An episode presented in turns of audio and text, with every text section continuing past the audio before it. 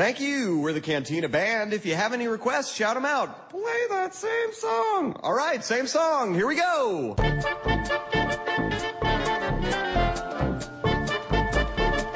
Timing é uma coisa interessante, né? A gente acabou de falar na semana passada sobre três filmes da franquia Jogos Mortais e que acontece alguns dias depois, né, da, da nossa gravação, um pouco antes da, da, publicação, pá, eles falam que vão ter um Jogos Mortais 8.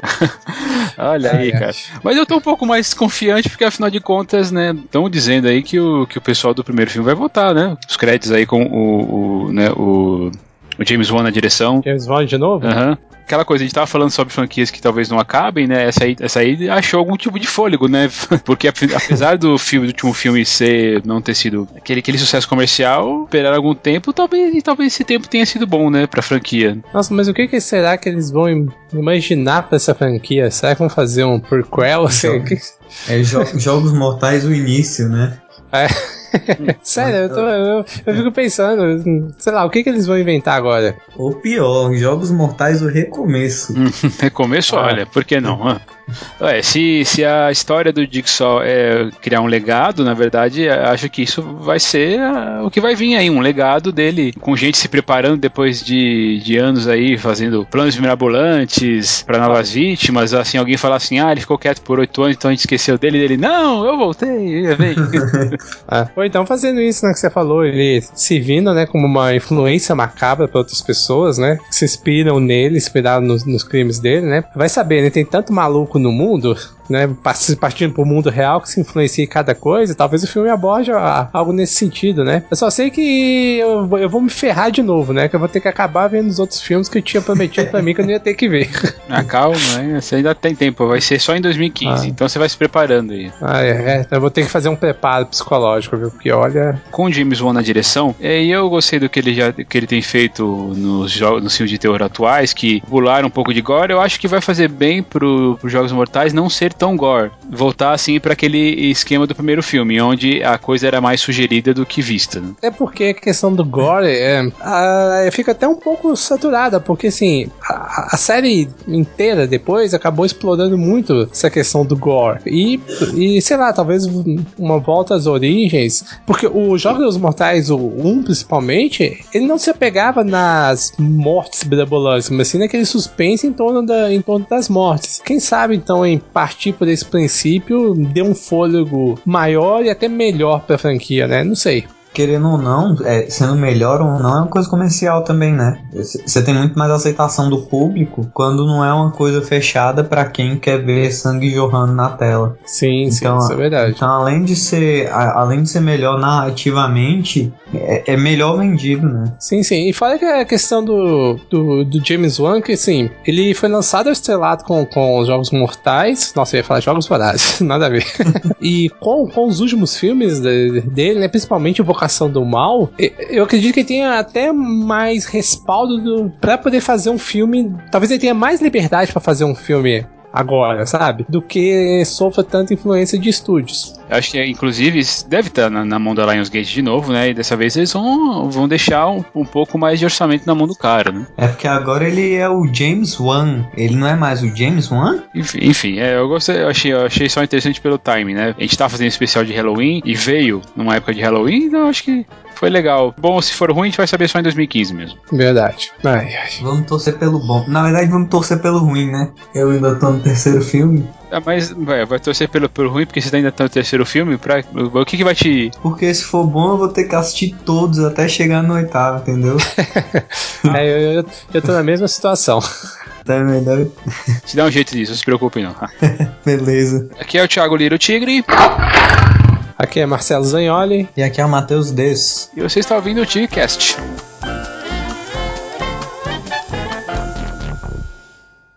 Este programa é um apoio da Rádio São Paulo Digital, um programa da Liga Nacional Web Rádio, spfcdigital.com.br.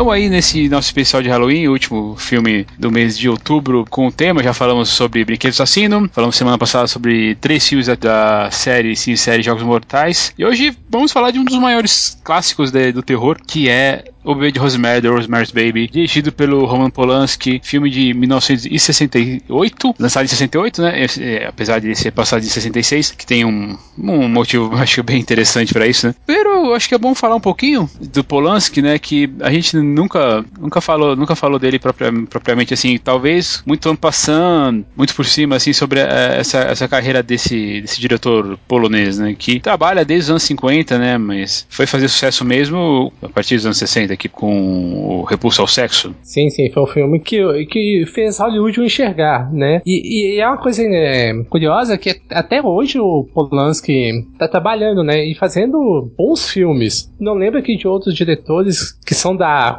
se a gente pode dizer assim, da velha guarda, que continuam na ativa. Tô tentando lembrar aqui de cabeça, mas não, não, me vem um outro assim. A idade dele, ele tá com 81 anos, Dificilmente, mas ele tem lançado um filme por ano, cara. Ele fez em 2010 o é, The Ghostwriter, que eu não lembro como chama em português. É, o fantasma. fantasma. Carnage, o Rei da Carnificina. Deus da Carnificina. E depois ele fez. Esse, e daí teve esse em 2013 aí que chama. Nossa, qual é o nome em português dele também? Não tô lembrado. É, Venus in Fur. Ah, eu não lembro. É. Ai caramba. Bom, até, até ganhou, ganhou, ganhou, é, ganhou prêmio de melhor direção nesse, num, num desses festivais europeus. Sim, sim. É, é é um, é um diretor é, bem conceituado, né? Sim, bem controverso também, né? Existem várias polêmicas em torno da, da vida dele, pessoal. E é uma coisa curiosa. Chama a Pele de Vênus em português. Legal, não lembrava. O Polanski, na década de 60, como ele estava fazendo muito sucesso, ele começou né, a ter um certo destaque e Hollywood o levou a, a filmar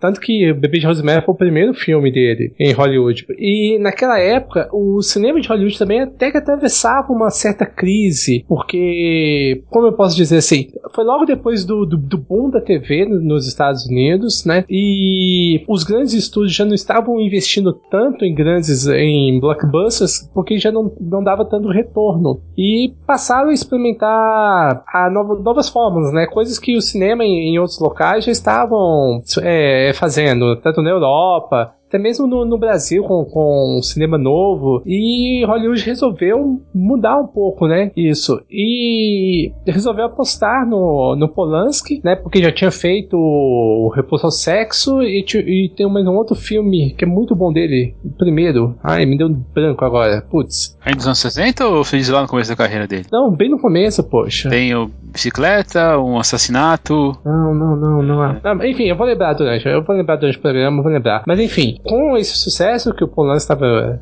fazendo, né, e o potencial, Hollywood viu e falou assim, opa, esse cara aí pode ser que dê certo, né, e, e, e levou ele para Hollywood para filmar exatamente o Bebê de Rosemary, que assim, é um filme que se você parar para pensar, não, não exigiu grandes recursos, não, não existia, não, não, não precisava é, de grandes locações, pelo contrário, né, são, são pouquíssimas locações, o, é um filme até muito econômico, muito até intimista em, em alguns aspectos, e assim, que se tornou uma grande referência. Existe uma série de críticas a ele, a gente vai debater aqui ao longo do programa aqui, mas eu acho que ele é um, é um, é um retrato muito fiel daquela época, porque depois a gente vai entrar na história também, né? Uhum. Eu já tô atropelando um monte de coisa aqui, mas ele pega muito do cotidiano dos americanos e meio que depois dá uma desconstruída nesse ideal do American Way of Life. Eu acho que como destaque da filmografia dele, a gente pode, além de falar desses dois gente disse, tem um filme que eu acho maravilhoso, fantástico, me divirto muito assistindo, que é os. os meu Deus, como é chama? Eu tô lembrando os nomes em inglês, esqueço português. O Fears Vampire Killers, como é que é em português? É, a Dança dos Vampiros.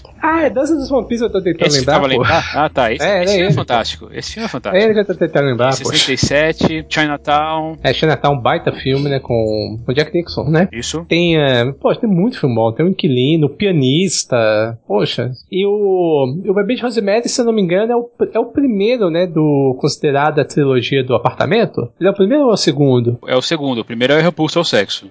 Isso, assim, Repulsa ao Sexo, o Bebê de Rosemary e depois o Inquilino. De, de 76. Também tem Test. Aí tem algumas coisas mais fraquinhas, como aquele o nono, o nono Portão, que é com o. Ah, nossa, esse filme é, o, é terrível. Putz, é, é o. É Johnny com- Depp, né? É, John Depp. Nossa, horroroso. Não sei, eu tenho algum. Claro que esse não, não é o foco, né? Mas eu ainda, ainda achava alguma coisa interessante naquele filme. Poucas coisas, mas é realmente o E daí você tem o pianista em 2002, que é coisa fantástica, né? Um dos filmes, é um dos meus filmes preferidos eh, dele, da, do cinema também. É muito, muito pesado, muito forte, assim, né? Sim, sim, sim. Muito pesado. né? É, mas um belo filme. E que deu o Oscar pra ele, né? Também. Mas, que coisa, né?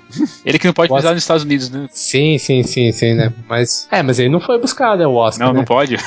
É, então, ele não foi buscar. E você ia falar alguma coisa, Matheus? A gente acabou cortando você. Eu, eu não, eu ia falar só, fazer um disclaimer aqui de que eu tô calado, porque Bebê de, de Rosemary é o único filme que eu já vi do, do Polanski. Olha, cara, eu não, eu não vou te deixar tão mal, mal nisso, porque eu não vou dizer que o Polanski é um diretor difícil. Talvez ele seja, por ele ser mais intimista, talvez, assim, ele, ele, vai, ele vai ser menos, menos conhecido mesmo. Ah, ele não é um diretor, ele, assim, dentro de Hollywood, ele, depois que teve aquele, aquele escândalo sexual lá, de, ele, de que ele foi, foi acusado de estuprar uma, uma, uma adolescente numa festa aí, que inclusive tinha o Jack Nicholson na, na festa, né? Nunca foi, isso nunca foi muito, muito, muito determinado quem deu a festa, porque que aquela menina tava lá, né? Esse tipo de coisa.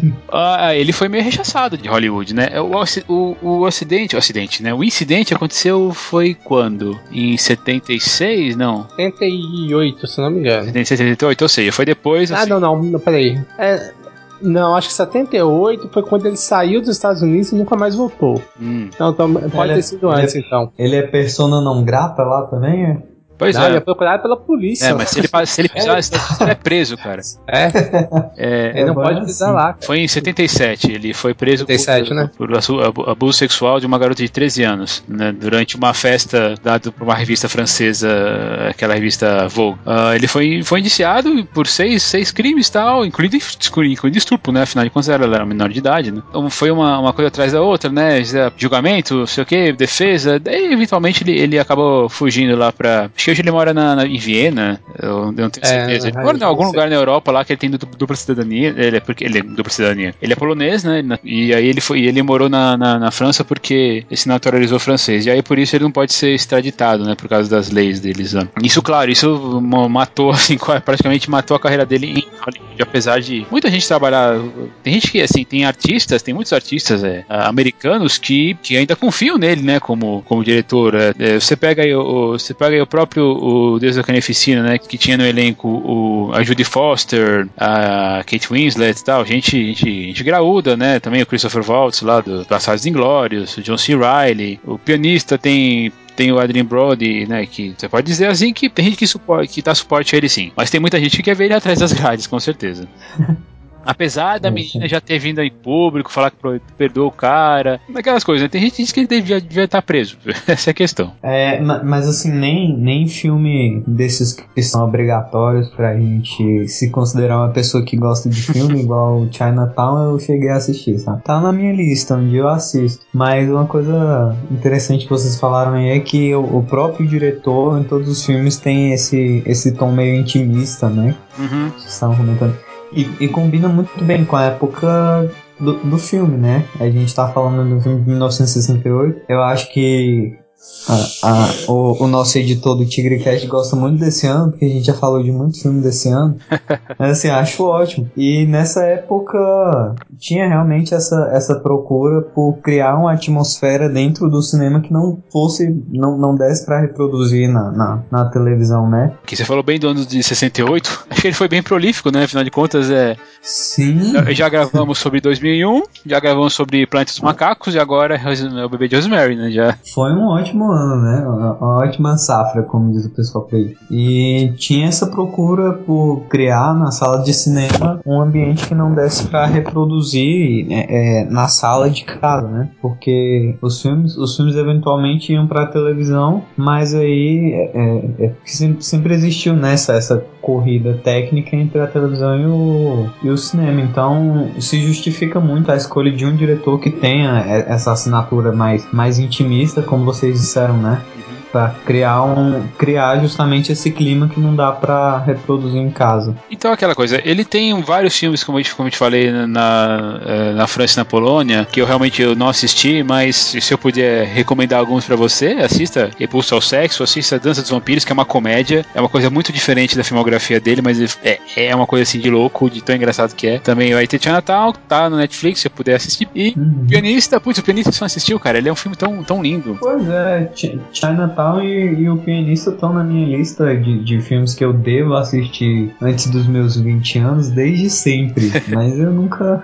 É. Acabei nunca pegando pra ver. Pois é, ganhou o Oscar de melhor, melhor diretor. Ah, tá. Às tá, vezes não. nem, nem, nem só a questão da, da atmosfera intimista, né? O, o, o, o ponto é realmente a atmosfera que se. A, a atmosfera incopiável, vamos colocar assim. Que é, é igual o que, que foi feito lá em 2001, sabe? Você assistir em 2001 no- numa tela com som fantástico, não é a mesma coisa que assistir em casa, sabe? É a mesma coisa com o Planeta dos Macacos, com aquelas planícies todas lá. Outra coisa que acabou mudando também a vida do Polanski foi o assassinato da mulher dele, né? Sharon Tate, assassinada em, em 69, aqueles casos, naquele caso que foi co- conhecido como a, a família do, do Charles Manson, né? Invadiram a casa dela, que ela estava numa festa, mataram ela, ela estava grávida. De oito meses, né? Oito Tava grávida de oito meses. Na verdade, o Polanski, né, ele é todo problemático, né, cara? Se você pensar. a mulher dele, pô, foi morta pelos seguidores do Charles Manson. Se eu não me engano, acho que ele, ele é sobrevivente do Holocausto. Sim, é. Ele é polo- Né? é, polonês, né? Naquela época não, não, não tinha, não dava muito bem, não, né? Pois é, sobrevivente do Holocausto. A mulher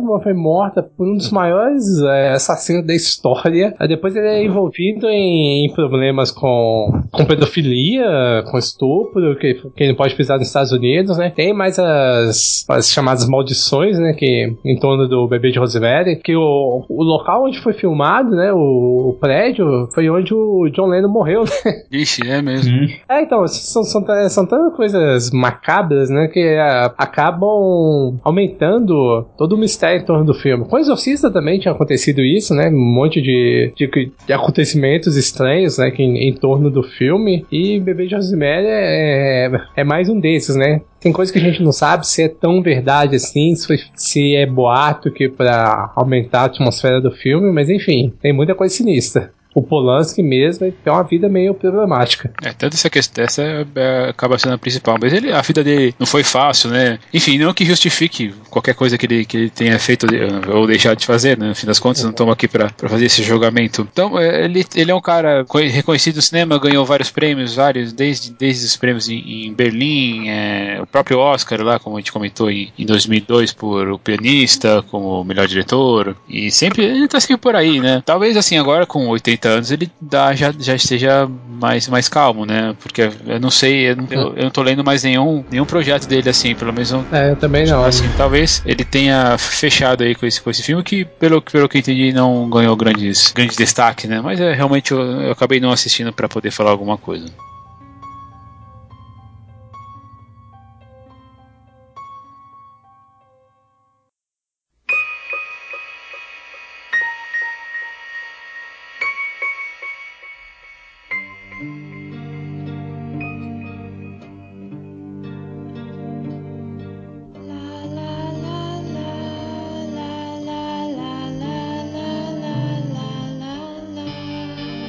Hoje vamos falar então de Bebê Rosemary, filme de 1968, estrelado pela Mia Farrow e pelo John Cassavetes. Interessante falar, né? Que esse filme ele traz muitos artistas de Hollywood que na época já eram já estavam seus 70, 80 anos, gente que fez fez cinema em Hollywood lá nos anos 30, 40 e foram homenageados pelo Polanski no filme, né, sendo sendo trazidos, né, para fazer parte do, do elenco. Então com o a Ruth Gordon, que é a Minnie e o Sidney Blackmer que são que são o casal Castevet, né, o Roman e a Minnie, Marcy Evans, que é o Hutch, o amigo delas, o, e o Dr. Sarpenstein, que é o Ralph Bellamy. E nisso pra criar um filme assim que tem uma atmosfera de terror, mas não é aquele terror que, tá, que a gente tá acostumado hoje em dia, né? Que baseado nos sustos, naquela coisa de susto vindo, vindo na tua cara, esse tipo de coisa, né? O Bebê de Rosemary é um filme muito clássico, assim, por, por, digamos, né? E ele é muito mais psicológico do que de susto, né? É uma coisa que a gente tinha comentado lá no, no programa sobre, sobre Brinquedo Assassino.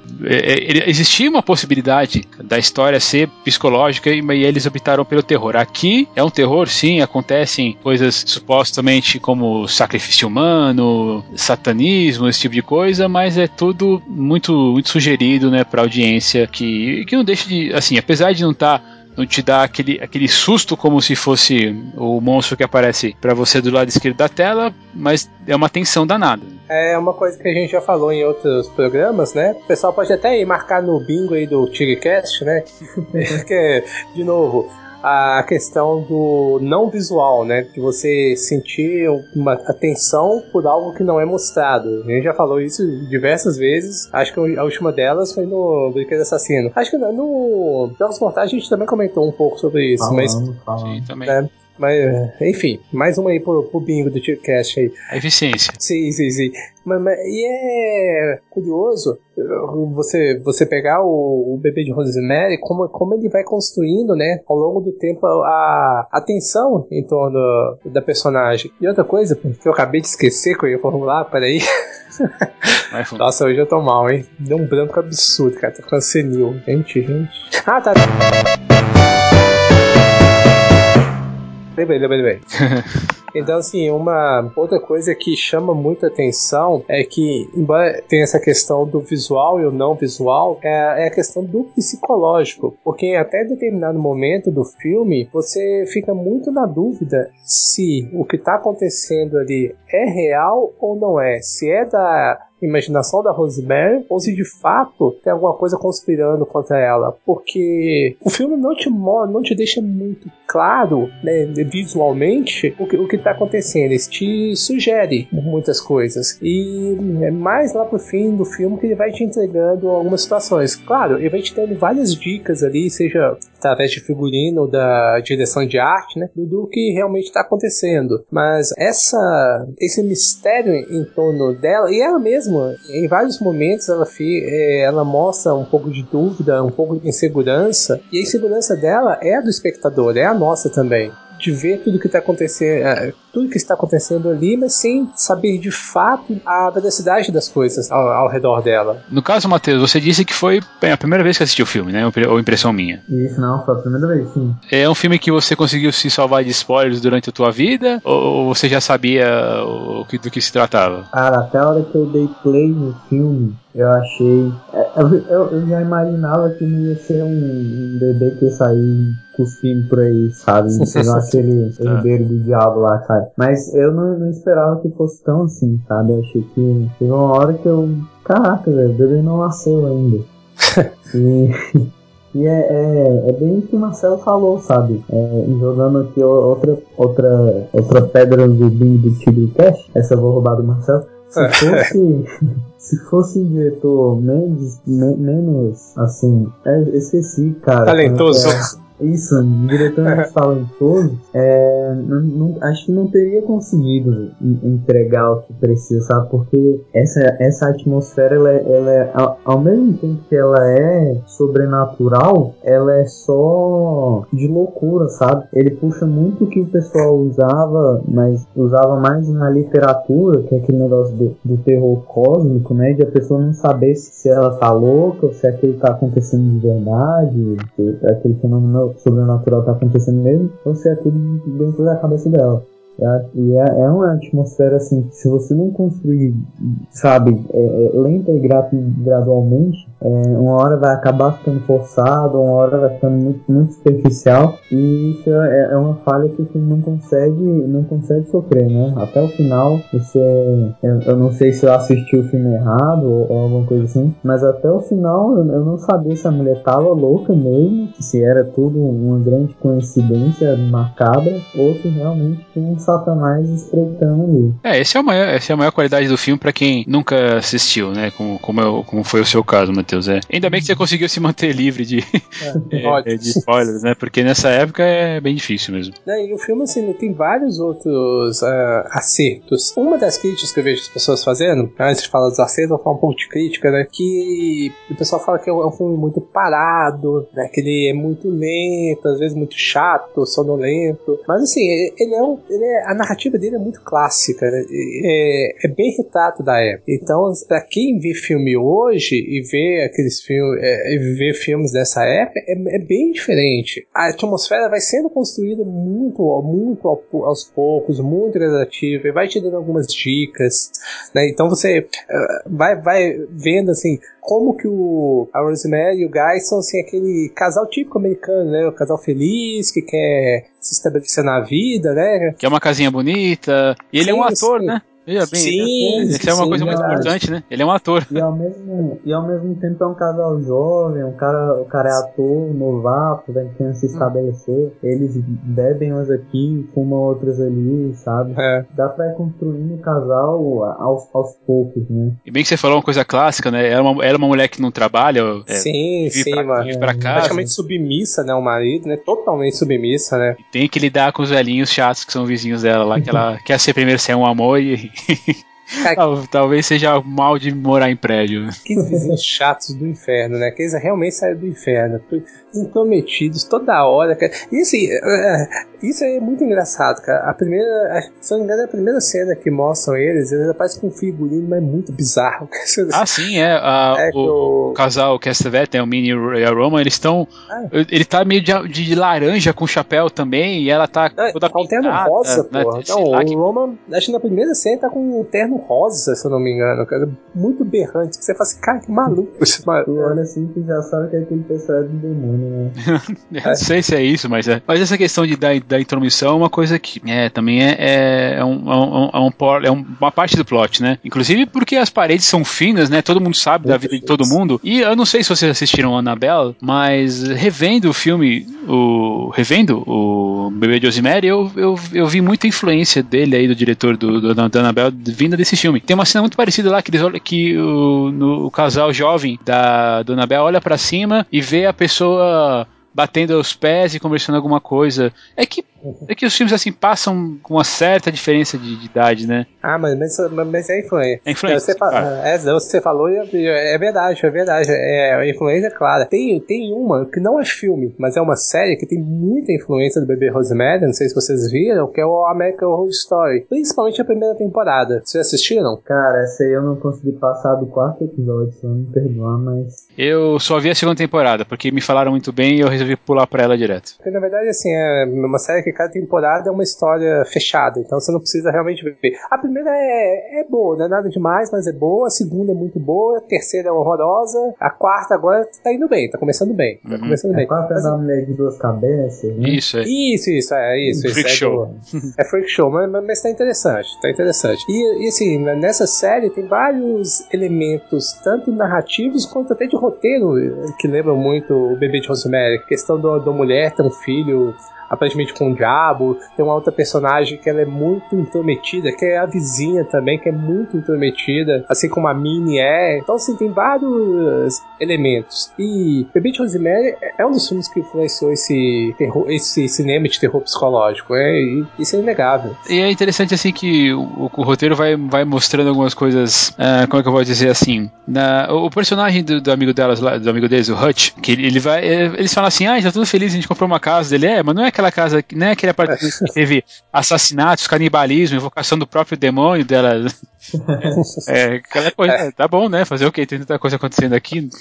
Chega a ser meio cômico no começo ele, ele, fala, ele falando desse nível, né? Nesse nível de conversa. Você, você falou, Marcelo, sobre a questão de, de e você também, Matheus, algo que você sentiu. Que não, não, há, não havia certezas se era, tinha algo sobrenatural acontecendo. Porque o Polanski, ele, ele coloca algumas coisas assim, principalmente naquele primeiro sonho que a Rosemary tem, que ela sonha com, com um convento ou alguma coisa assim, que não fica muito claro o que, que é, mas ela carrega alguma culpa, meio uma culpa, meio, uma culpa católica, né? Que a gente não sabe exatamente o que aconteceu, né? É, é, e o sonho é todo desconexo, né? Como os nossos sonhos podem ser, né? Afinal de contas, como a gente, a gente pode até conversar aí sobre, de novo, sobre Inception, né? Voltando aí aos episódios uhum. atrás. E aí eu entendo, porque a, ela, quando, a, quando tem o, o outro encontro terrível, dá, é, é, acontece uma coisa parecida, né? Ela tá na cama, a, a câmera se movimenta assim, de, ela deixa de ser fixa para ficar para ficar mais é, voando, né? No, no, no ambiente. Aliás, é, é, a câmera do, aliás, a câmera do, do Polanski nesse filme, ela é, ela é muito fixa, praticamente fixa, mas é, ela muda nesse, nesses, nesses estilos aí, nos sonhos que ela tem, e também quando ela, eles vão fazer amor pela primeira vez no apartamento, ela dá uma tremida. É como se alguém tivesse vendo aquela, aquela cena assim, e, e tremendo de, de, de, prazer por assistir.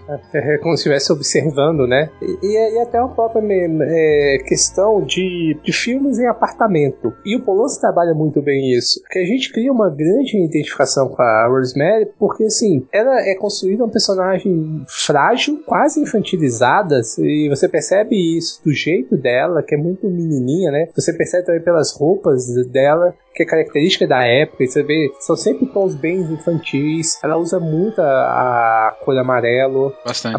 né, então, quase, quase o tempo todo. E você vê esses apartamentos antigos, gigantescos, e ela lá praticamente quase o tempo todo sozinha, porque a maioria do tempo o Guy tá lá tentando no trabalho, aí uma hora ou outra a Milha aparece. Mas assim, em boa parte do tempo tá ela sozinha lá no, no, no apartamento. Então você se sente fragilizado com ela porque você não sabe o que está por vir que vai acontecer a ela. E também de novo um retrato da época que você vê o quanto que a personagem ela é ela, ela é tão submissa que o filme chega, em algumas partes, chega a ser até misógino. Porque as ah, vantagens. É? Certeza, é, as vantagens dela, assim, praticamente não tem. Ninguém tá nem aí pras vantagens dela, pro desejo dela. Tanto que, assim, quando ela, ela pega alguma coisa, ela questiona, o pessoal fala: não, não, não é isso, não, faz isso aqui. E vai conduzindo o tempo todo. Ela quase não tem autonomia. E, e, quando ela começa a apresentar problemas na, na gravidez, ou quando ela quer ter é, uma outra opinião de médico, o pessoal fala: não, não, não precisa. Então, assim, ele é, é muito misógino nessa parte, sabe?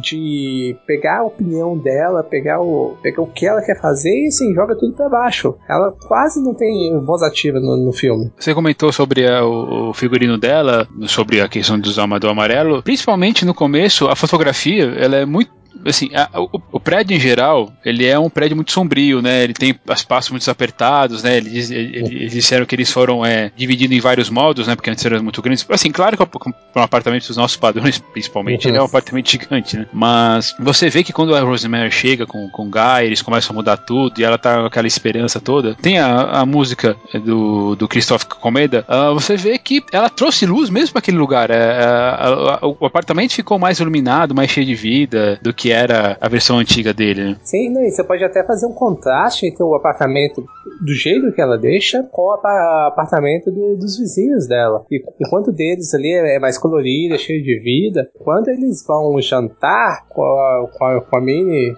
e o Roman, você vê que é muito soturno, né? Muito pesado o apartamento deles, né? A fotografia é muito, muito escura, é mais claustrofóbica. Você sente que a câmera fica bem mais próxima. Então você sente como se fosse uma separação mesmo de universo de um e de outro. É aquela coisa que você tende a, a aceitar, porque ah, um casal de velhinhos está tentando ser, ser simpáticos tal, mas mesmo assim o apartamento deles não, não inspira confiança, né? Não, não, você não se sente acolhido dentro daquele apartamento. Você ah, entra e quer ir embora logo.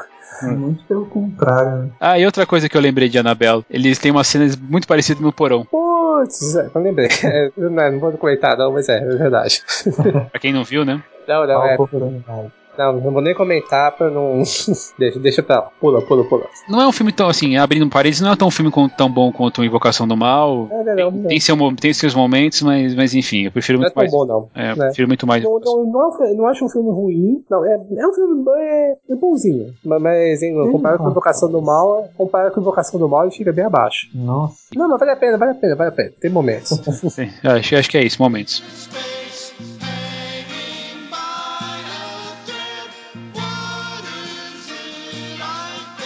E uma, uma coisa, uma característica interessante da, da Rosemary é que ela é uma mulher observadora, né? Naquela coisa da gente ficar vendo a, a fotografia da, do, do ambiente, da, da, da conversa do, dos, dos, caste, dos castevetes, ela chega e fala pro marido depois, você percebeu que ele, assim, você percebeu que eles tiraram as fotos? Assim, eu realmente vendo, assim, eu tava tão concentrado nesses elementos que eu não sei se é uma coisa que apareceu na, em tela e o Polanski passou muito rápido ou ele nem mostrou né, essa questão, mas acho que é pra mostrar que é interessante falar assim que ela era, sim, observadora de um, de um certo, de um certo modo. Né? Sim, é ela que faz a maioria dos comentários, né? Os primeiros comentários é, sempre vem, vem dela. Enquanto ela e o Guy estão discutindo sobre eles, ela, ela que fala: olha, ele é assim, olha, ela é desse jeito. Parte primeiro dela. Nessa parte, sim, é ela que toma a iniciativa de comentar sobre os outros, sobre a opinião dos vizinhos. Acho que é, é o único momento que talvez ela, sei lá, tome à frente alguma coisa. A parte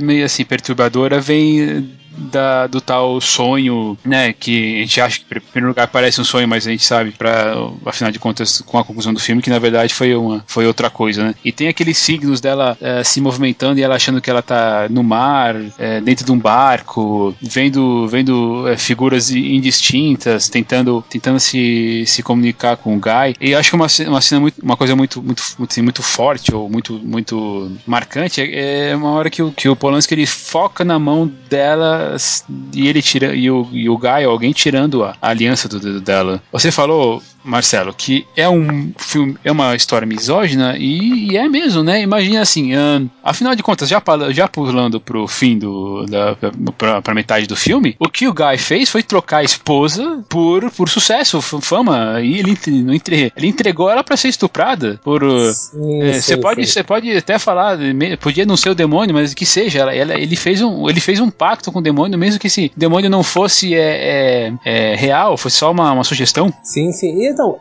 aí você vê dois problemas, problemas morais. A questão dele entregar a, a esposa dele em troca de um sucesso né? Porque o, o, quando eles vão jantar, é prometido para ele, fala assim, não, não, você, você vai ter sucesso e tudo, mas não fala o porquê. Aí depois você acaba subentendendo, né? Que ele acabou trocando a mulher dele, né? Ele cedeu a mulher dele né, pra, pra conceber o filho do demônio, em troca ele seria, teria sucesso. Tanto que no, no, dia seguinte, né, ligam um ator que tinha ganhado o papel dele, né? Fica cego, uma hora pra outra. Né? É tem uma, uma, outra parte também, que se você pensar em moral, que é quando ela acorda, ela vai e fala assim, nossa, eu tive um sonho estranho. Aí ele vai e fala assim, ah, eu, você tava dormindo, você ficou bêbada e eu não quis perder a chance e mandei ver. Ou é. seja, ele estuprou ela.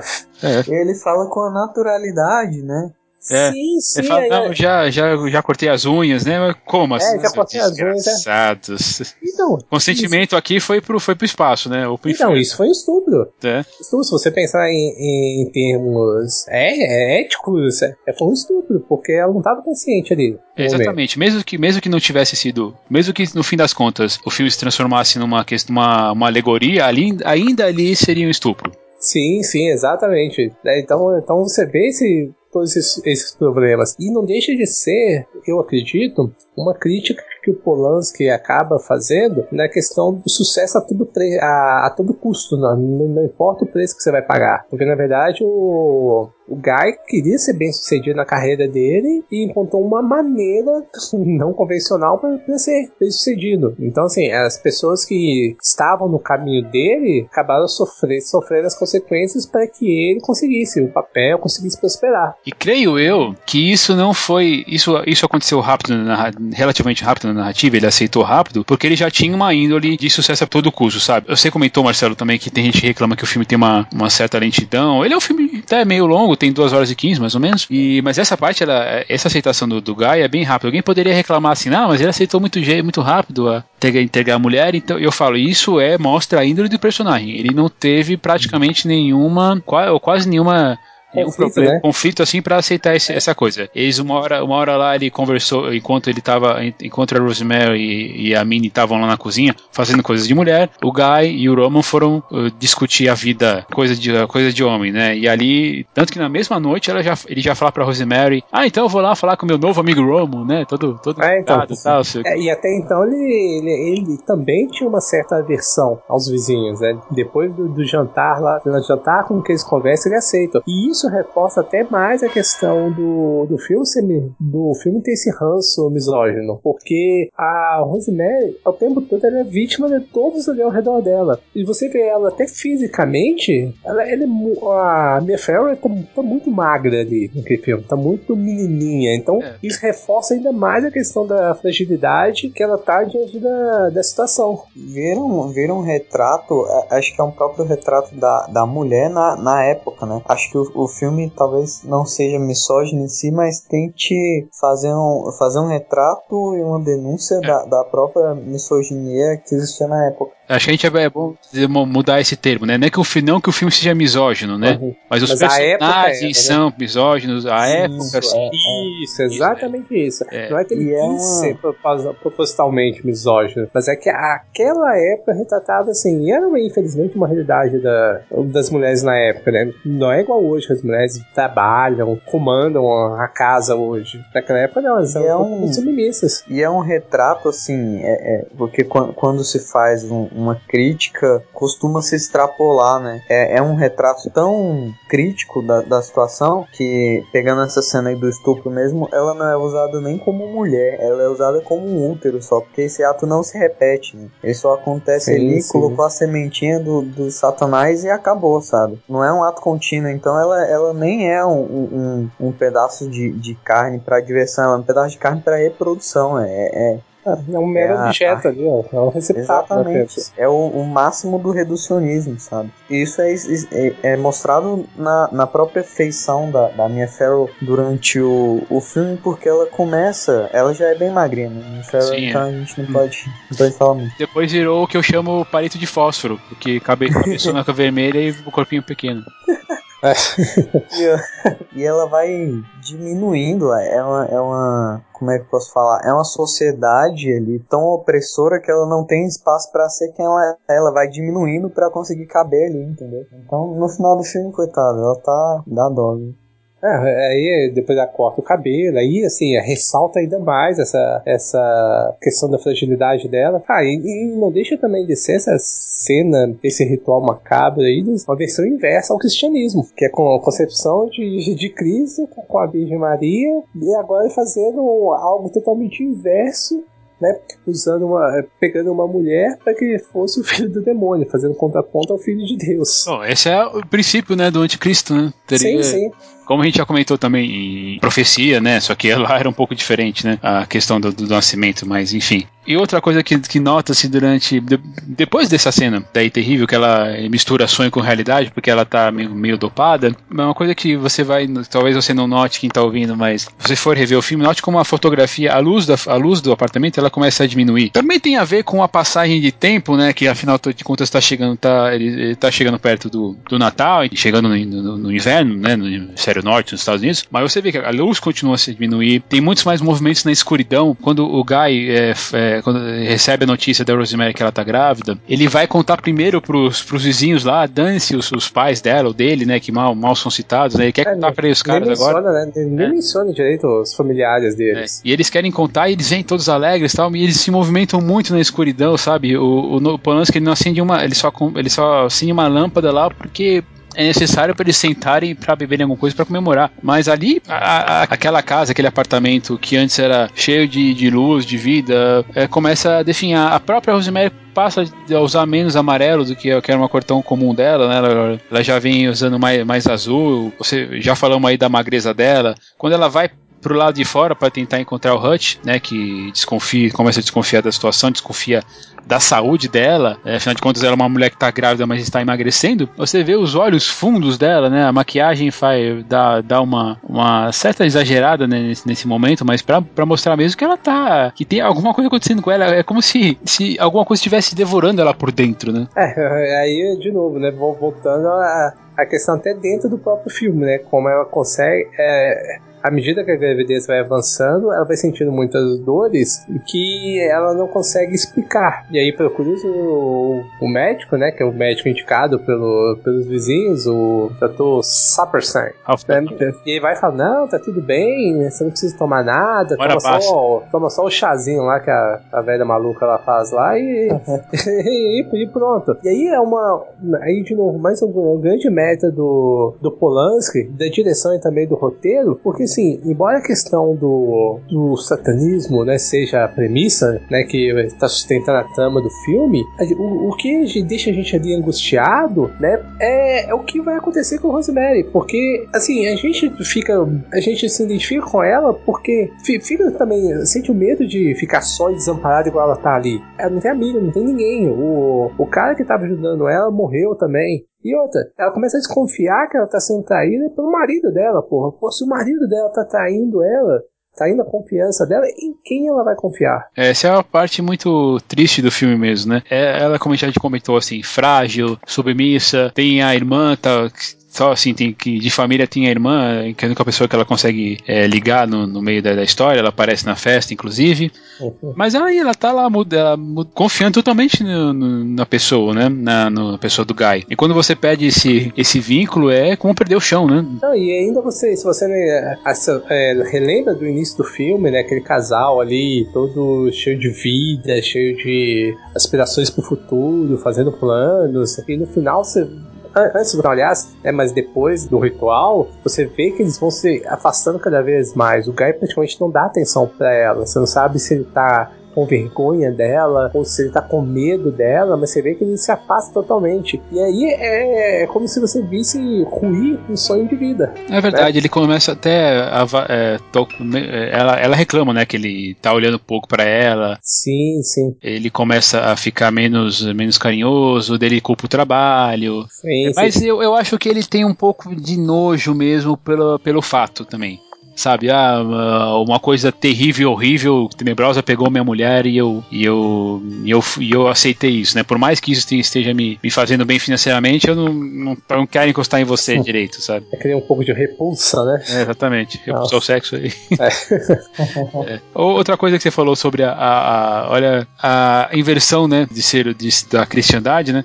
O bebê nasce em junho, que são exatamente seis meses depois do Natal, né? Sim. É. E, e, e, como, aí, rapaz. e, como a história se passa em 66, o bebê nasceu em 6 de 6 de 66. Não, ele é, é, é junho de 66, exatamente. E esse aqui é o Tigcast o quê? Hã? 66? Ah, ah, ah. Você acha é coincidência? Eu acho que não. E se, você, e se você ouviu até agora, você pode saber que agora você tem super força e você tem super audição. o diabo está em você agora. É, eu acho que você não deveria olhar para trás agora.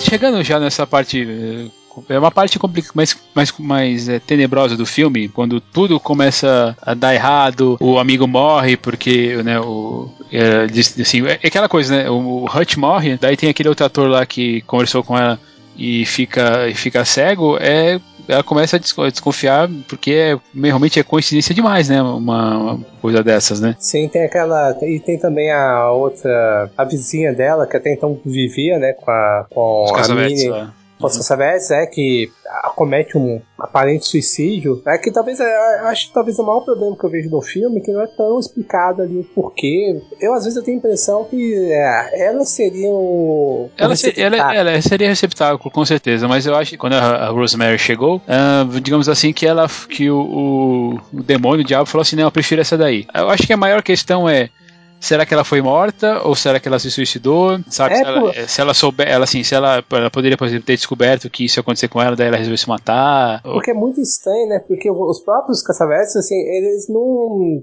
com, com, eles não ficam tão abalados com ah, a é, Eles ficam ali um pouquinho ali, mas depois esqueceu. Então, assim, a gente fica meio no ar sem, sem, sem saber exatamente qual seria o papel dela ali na, naquela história toda. E é a menina que comete suicídio que dá o, o aquele amuleto, né, pra, pra... Não é que ela dá, né? Ela, ela morre com o dela, que não fica muito claro é se a, é, é se a Minnie dá o mesmo um amuleto ou. Ah, não, é verdade. Ou se é outro. Provavelmente é outro, né? Porque é, você tirar uma coisa de um corpo é meio complicado, né?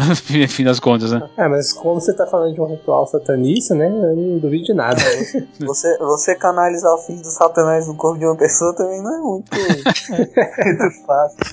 É, mas é. Assim um jeito. Assim um jeito, mas enfim, né? Mas essa não é. Essa é uma questão que fica em aberto, assim. Eu não, não vejo muito, muitos problemas para saber que para saber o que aconteceu, mas com certeza ela, é, ela ia ser escolhida antes da antes de, se a, se a Rosemary não tivesse aparecido por lá, isso sem dúvida nenhuma eu acho, eu acho que dá para pegar se ela se ela se matou ou se ela foi levada àquela situação pela relação dos Castevetes com a Rosemary, não? Porque se ela, se ela recebe só eu, eu não lembro, vou ter que rever o filme, mas se ela recebe o, esse amoletinho só depois que a menina morre, eu acho que ela foi meio um plano B, será, não? Não, ela foi ela foi depois só que depois que a menina morre, sim. É, foi depois é. sim. Então, mas é, aquela coisa, mas pode ter sido um plano B, pode ter sido uma preferência aí da. Que a outra já tava grávida, né? Também. E isso não é explicado também, né? Ah, é. Fica um pouco. Fica um pouco no ar. Mas como tem essa questão aí de ser junho, tá? Provavelmente ela ia engravidar só um pouco, um pouco depois, né? Essa questão de confiança também é uma coisa que, que você vai sendo quebrada aos poucos, né? Com a, com a Rosemary. Primeiro, ela, ela tá, não vou confiar no meu marido, então pelo menos eu posso confiar no meu médico. Daí, não, seu é. médico é um satanista também, que usa mesmo, é. mesmo, o mesmo perfume dessa porcaria que você tá carregando. Daí ela tenta se se salvar, se, se escorar no, no médico original. E aí o cara, putz, o cara vai lá e também entrega ela pro, pro médico e pro, e pro, pro, esposo. Também essa parte é uma, também é uma daquelas coisas que não fica muito clara, né? É, afinal de contas, ele era, fazia parte de algum jeito de, disso, ou, ou era só uma confiança de, entre profissionais, né? Digamos assim, ah, eu confio no Dr. Sarpenstein e eu vou chamar ele. Né? Eu acho que ele também bebia lá do chá do Santo Daime também. ah, mas é, e outra coisa também, pode ser também que naquele momento ele pensou assim, não, isso aí é uma paranoia dela, porque isso é comum a, a, a gravidez. Então, assim, é algo que ela criou, algo que ela tá assustada, então não, faz sentido as ideias absurdas dela. Mas enfim, é, a gente vaga sobre isso. É, eu, eu, eu acredito, na verdade, que ela achava que ele era, que ela tava é, é, alucinando e foi pro caminho mais, mais comum. É, eu vou chamar o marido, ver o que o marido fala, eu vou chamar um médico que já tá cuidando dela há algum tempo para me falar qual que é o, o, caso, né? Mas é de novo aquele discurso de, de a, a sociedade achar que quando a mulher não tá cumprindo o dever dela de lavar a louça e parir, é, ela, tá, ela tá louca, né? Uhum. Se ela não fizer uhum. isso, ela tá doida, chama lá o doutor. Nem assim, ela, ele nem pensou, por exemplo, ah, será que eu posso chamar alguém da sua família, assim, assim, uma irmã, uma amiga para conversar? Não, eu vou chamar o marido porque é o marido que vai dar conta disso, né? É, é. é o homem que tá provendo a, a situação, provendo a comida, o dinheiro tal, as roupas, então ele tem todo o direito de, de, de cuidar de você aí nessa situação, seja lá se, se você tiver maluca ou não. Né? E tem uma parte meio, achou até meio cômica né, do filme, assim, quando ela volta pro apartamento e eles estão, e ela se tranca, né, por medo dos dois, tem, ela liga pra irmã, né, e tem uma cena lá atrás que os caras vão passando devagarzinho, mas parece uma cena de comédia, não sei se vocês notaram. É, bem, estão, é verdade. Eles estão andando assim, com, né? só com uns passinhos assim pra, é, é, só, é só um detalhe, né, que eu achei meio, meio cômico, assim, meio, meio hollywoodiano mesmo, pra poder, pra talvez dar, dar uma, uma quebrada naquela situação. Ah, nesse, nesses, nesses momentos que ela fica presa com. É, fica, eles, eles prendem ela para dar, pra dar o sedativo, e, um, e lá mais cedo, no fim do primeiro ato, quando. No começo do segundo ato, quando ela é estuprada pelo, pelo demônio, que a música ela, ela fica é, dissonante, assim, sabe? Ela parece umas agulhas que vão enfiando na gente, pra ela de novo cair naquela decepção de, de dizer que perdeu a, a criança, né? Uma coisa que ela tá, tá convencida que, que, não, que, não é, que não é verdade, né? Aí ela começa a não acreditar em ninguém mesmo, né? Chega, para de tomar os remédios, né? Ela tinha parado de, fazer isso antes, né? Claro, para de tomar o remédio, e aí fica ali só observando para ver onde é que aquela situação toda tá. Afinal de contas, ela tá muito debilitada, né? Ela não pode fazer. Ela percebeu que não pode fazer muita coisa, né? Tem que esperar a situação aparecer, né? É, e aí é como se culminasse naquilo que vem, vem batendo no filme inteiro, né? A questão da fragilidade dela e, e no finalzinho do filme ela tem que tirar força, sabe lá, Deus ou diabo de onde, né? Mas é preciso ter pelo menos um mínimo de força para ela tentar superar aquela situação que ela tá inserida ali. Porque ela não tem mais o que fazer todo mundo em cima dela não tem forças físicas ou emocionais para poder é, enfrentar aquelas pessoas. Ela se sente traída por todos. Aqueles que ela confiava ou traíram ela ou então morreram. Então, assim, ela tá totalmente desamparada. Pois é, é uma, é uma pena. E, é. e é nesse, nesse desamparo dela que ela percebe de novo essas coincidências aí. Eu ouvi um bebê chorando logo depois de, de eu ter dado a luz. Ainda tem aquela idiota lá que, que não, se, não se controla, né? Que fica cuidando dela. Não, não faz isso, não sei o que, né? Que ela tá em. É, a pessoa menos preparada do mundo aí pra fazer as aparências, né? É, aquela senhora lá de óculos que, que acorda do lado que a, que a Rosemary acorda logo do lado, fala para ela não colocar o leite, o leite do peito com a colher, né? Uhum. Vai é aquela tia avó fofoqueira que todo mundo deve ter na família, né? Essa.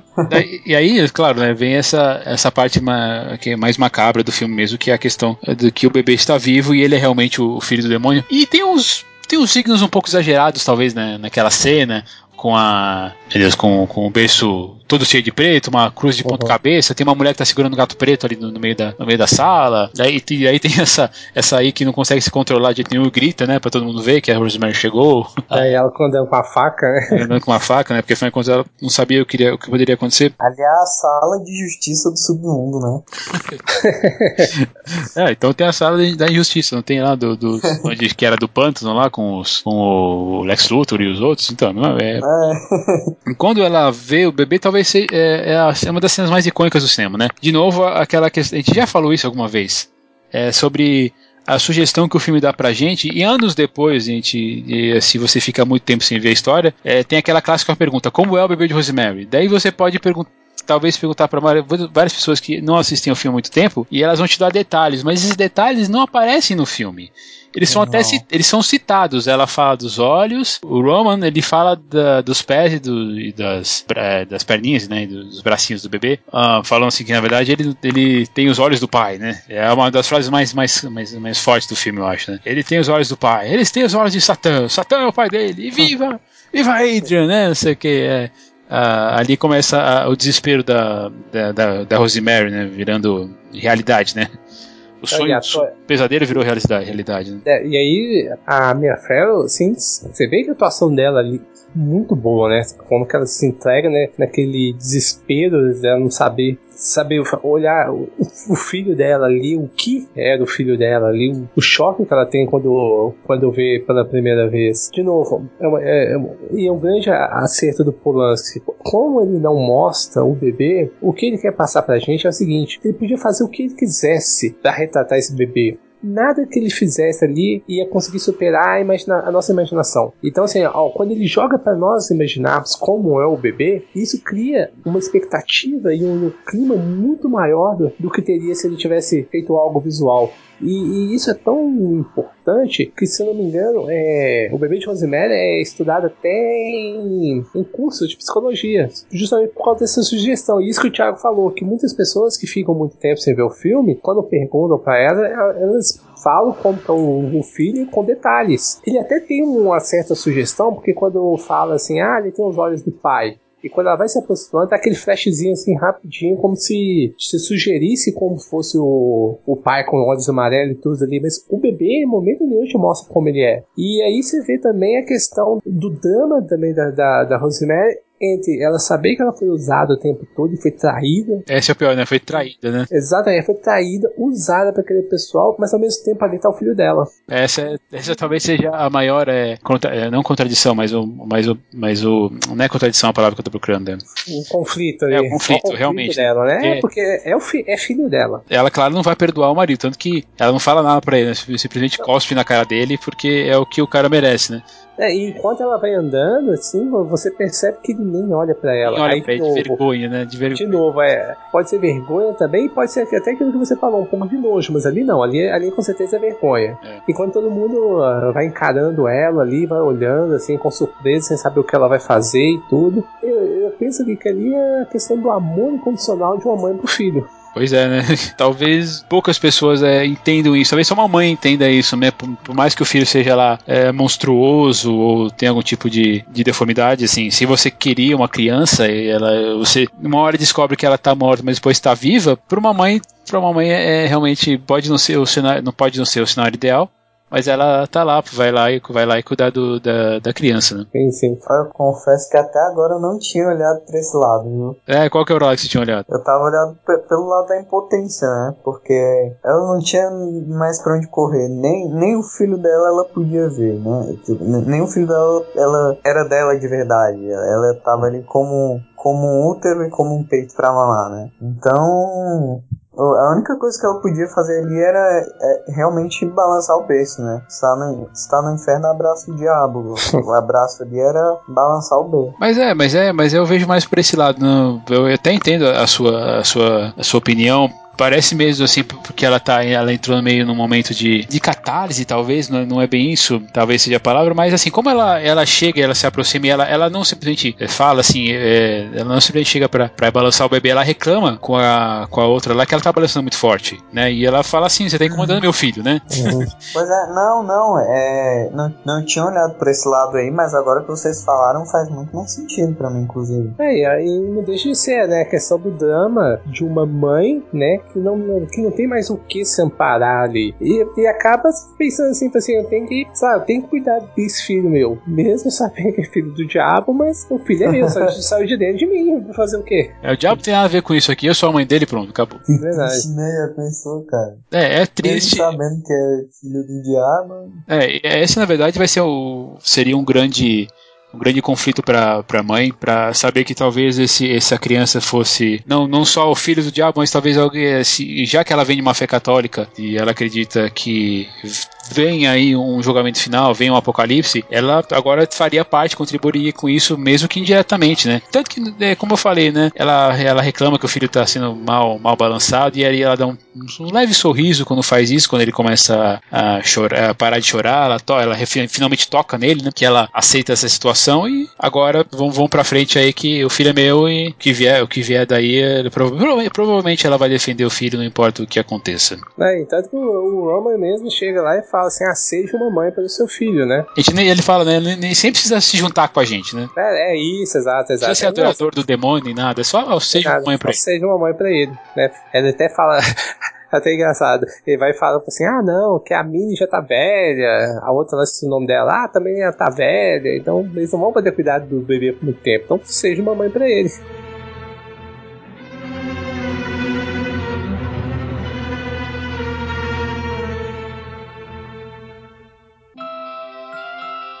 Então, Considerações finais aí pro Bebê de Rosemary, filme de 68, primeiro você, Marcelo. É um dos filmes que uh, acho que a gente também já comentou aqui em outros programas, que faz parte da demoníaca trindade, né? Se pode dizer assim, né? Junto com Exorcista Profecia. É um filme que eu gosto muito em relação à questão do, do clima tenso, como, como vai sendo construído toda a história, de você não saber direito o que está acontecendo, da da questão das alucinações oníricas da, da Rosemary. E eu gosto muito também da direção de arte, eu gosto muito da, do figurino que se usa, que, como a gente já destacou no programa, a Rosemary usa muito amarelo do, do, no começo do filme, talvez para ressaltar a questão da. do jeito meigo dela de ser, né? Ela é, é quase uma criança ali, fisicamente ela é muito pequena, muito frágil. E no momento da concepção, aliás, antes, no, no jantar, onde ela come lá o tudo doce lá, aquele pavê, sei lá, pavê do inferno lá, aquela porcaria.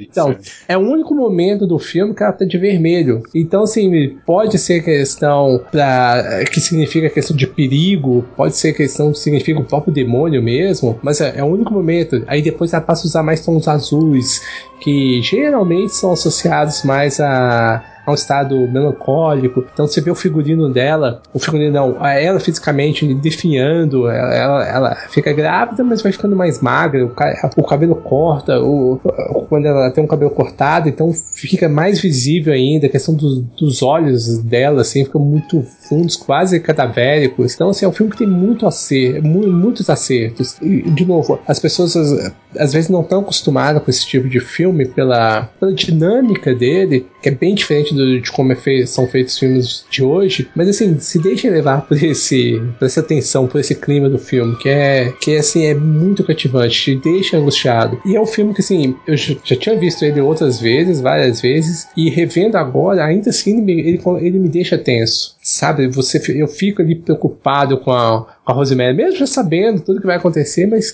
sabe, você se importa ali com ela, você fica fragilizado com ela. Acho que dos filmes do Polanski, acho que é o meu preferido. Fica aí como dica aí, pra vocês também conhecerem mais, outros filmes dele, né? A gente até citou no começo, né? tem o Pianista, tem, o Texto, enfim, tem vários, vários filmes aí que pra conhecer, mas do Polanski esse é o meu preferido. E você, Matheus? É, o, o filme tem uma atmosfera que, assim como o plano de nutrição do, do bebezinho da Rosemary pelos velhinhos lá, é construído aos poucos, né? Construído artesanalmente. Eu acho que é isso que é, é o, o, maior o maior trunfo do filme, né? Essa atmosfera de é, você não sabe se é uma atmosfera sobrenatural ou se é uma atmosfera de si, simplesmente de loucura e de incerteza. E você percebe quando a, quando a coisa tá feia quando a gente usa loucura e incerteza depois de um simplesmente, né? Então, assim, trata de um, de um tema pesado e assim como a gente já falou sobre, sobre ótimos filmes, é, ótimos filmes têm camadas, né? E esse filme também tem camadas e tanto a camada mais so sobrenatural, que é a, a, a, mais explícita do filme, quanto a, a camada da crítica mais social, as duas são extremamente pesadas e acho que isso ajuda ainda mais e cobra ainda mais dessa atmosfera que a gente tanto fala. Eu conheci a Mia Farrow pelos filmes lá do Woody Allen, o, o Rosa Púrpura do Cairo e o Radio Days então foi uma surpresa, assim, na hora que. Quando ela realmente começa a atuar assim no filme e, e começa a entregar mais uma coisa que é diferente do que ela entregava lá nos, nos filmes do Woody Allen. Então, assim, as atuações estão muito boas para mim. Eu acho que o, ele, não, ele não é muito lento, ele tem a velocidade que ele precisa ter para manter essa atmosfera que precisa existir para ele conseguir passar a mensagem, sabe? Então, o, o que dá para entender é que o filme é todo muito orgânico. E, é, ao contrário de Satanás, né? Então, eu acho que é, é, esse organismo do filme que faz ele ser tão completo. E eu acho que esse, esse final é sinistro. Pegando aí o, o gancho que, o, que o Marcelo deixou da, da trindade dos filmes de terror, eu acho que o final desse, por exemplo, me deixou muito, muito mais impactado e satisfeito do que o final do, do Profecia, que a gente já comentou aqui, que acabou se traindo, né? E, esse filme não se trai em hora nenhuma. É, eu acho que é isso, ó. ao contrário da, da pobre da Rosemary, ele não se trai, né? o filme é, é um filme, ótimo filme, com certeza tá no meu, meu top 10 de filmes de terror, talvez até de, de filmes é, em si em geral. Uh, não é o meu preferido do Polanski, eu ainda gosto mais do da Dança dos Vampiros, mas é, mas é que são to coisas totalmente diferentes, que é meio difícil, sim, é meio sim. injusto, na verdade, você fazer, fazer essa comparação. Mas ele tem, ele fez uma influência, assim, muito forte em alguns filmes mais considerados B, assim, de terror, como a, sei lá, é, A Marca do Demônio, é, tem, tem vários filmes, assim, que foram, que tiveram esse tema, que foram influenciados. Teve um recentemente, que foi lançado esse ano, que acho que chama O Filho do Demônio, não vou lembrar uh, o nome nome exatamente, mas é um filme recente, é um filme que continua fazendo influência. Falei aí das cenas em Annabelle, por exemplo, que são praticamente tomadas de, de do bebê de Rosemary. É um dos filmes mais eh, assustadores sim que eu já vi, principalmente pela questão dele fugir da, do clichê de ser de, de, de clichê não, de, de não ter a, a, questão usada hoje de sustos de coisas que jogam na tua cara, é, principalmente no, no mundo se você voltar aos anos 60, onde qualquer efeito prático era até meio galhofa, provavelmente se, ela, se o Polanski fizesse alguma coisa assim, ia relegar a um filme, um filme trash, um filme B, sem dúvida nenhuma. A cena do estupro da, da Rosemary é com certeza uma das, das cenas mais mais assustadoras que, que eu já vi na minha, minha vida. Isso tudo vai, vai, vai montando esse, esse, esse pedaço por pedaço, montagem por montagem, frame por frame, frame desse filme que eu gosto tanto. Gosto da, da atuação da, da Mia Farrow, da direção fantástica do, do Polanski, da música, da fotografia. É um filme para ser estudado mesmo. Para você ver, ou se, ou se você tá ouvindo o programa, se faz tempo que não vê o filme, reveja. Tem, tem influência até hoje, tanto que foi feito uma, um tipo de, de refilmagem com a, uma, que virou minissérie, uma, em dois capítulos com a Zoe Saldana. Eu não posso afirmar porque eu não vi. Falaram relativamente bem. Ela já saiu essa minissérie? Já, já saiu. Foi. Já, já saiu? É, você pode, Ih, você pode rapaz, procurar aí na, na eu- locadora do Paulo Coelho, como dizem por aí. E, é Ah, isso. eu- Nesses Passou batido por internet aí. É, passou batido também por mim. Eu só fiquei sabendo recentemente quando eu vi uma, uma publicação na- no Facebook comentando sobre o assunto. Apesar do filme já, já, tá indo pros seus, seus 50 anos aí, ele deixou um legado. Um legado que vai du- durar muito tempo. E espero que você não deixe de ver esse filme pela questão aí do diretor ser quem é. Mas é, vale a pena. Com um filme de terror, com um filme de suspense, com um filme de drama. E aí tem todos esses, esses, esses motivos aí que a gente falou. É, misoginia, a própria questão da- do retrato do, do retrato do mundo como era é, na década de 60 e 70 para você ver que esse recorte da realidade se você não tem esse contato com o recorte da realidade daquela época ali você vai ter uma ideia interessante do que era eh, ser uma mulher nos anos 60 e anos 70 Uma última pergunta antes de terminar. Hum. Eu descobri na- nas, nessas pesquisas da vida aí que existe um, um sequel não oficial desse filme que foi dirigido pelo. Não, não lembro por quem foi dirigido, mas era alguém é, que estava envolvido na, na produção desse filme. Deixa eu pegar aqui. Né, você não tá falando do livro? Tem um livro de que foi realmente que é uma sequência mas... Ah, não, tem, é, tem um livro que foi baseado a história, né? Uhum. Que foi escrito lá pela Ira Levin, uma coisa assim. Ah, sim, é a Eleven. Ela escreveu a sequência também, inclusive. Ah, foi? É, ela escreveu um, filme, um Ah. livro em 97 que chamava O Filho de Rosemary. Ah, então tá explicado. Porque assim, é, que- quem dirigiu é, fo- foi, um telefilme, né? Que eles chamam lá, que é um, são filmes direto pra TV. Uhum. E o nome é Veja o que aconteceu com o bebê de Rosemary. Ah, É, ah, é, realmente. ele É. mas é, mas, é é, mas pelo que eu tô entendendo, não, pelo que eu entendi, tô entendendo, não tem a ver com o livro, né? Com, a, com esse livro da, da própria autora. É, não, não. Ele é uma, uma sequência meio, meio, meio distante, assim. É, feito direto pra televisão e foi dirigido pelo editor do filme, que é o. pelo editor do Bebê de Rosemary, que é o Sam Austin. E ele tá com uma fantástica nota de 3.2 no Nossa. Que beleza. Não, não que o MDB seja muita.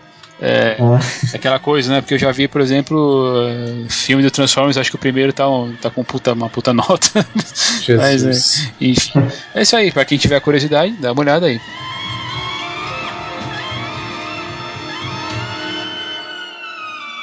Tá certo, gente? Valeu então pela presença de vocês mais uma vez certo? Valeu, valeu. E eu... para encontrar a gente, você é só continuar entrando lá em umtignocinema.com. Lá você vai achar minhas últimas críticas, vai achar também os últimos podcasts. Nós estamos agora na edição 66. E para seguir a gente no Twitter, é só entrar lá no arroba otigre1982, no arroba Marcelo Zagnoli e no arroba Mateus Des, Mateus com TH. Pode escrever para a gente também para o e-mail contato arroba ou ir ainda pela página no Facebook, fb.com.br um Cinema, e também temos ah, o nosso grupo no Facebook, onde você pode interagir melhor com a gente. Então é isso aí, boa noite pra vocês aí. Aí. Espero que vocês, se, tiverem, se vocês estiverem ouvindo isso à noite, cuidado para aí vocês entrarem na cama.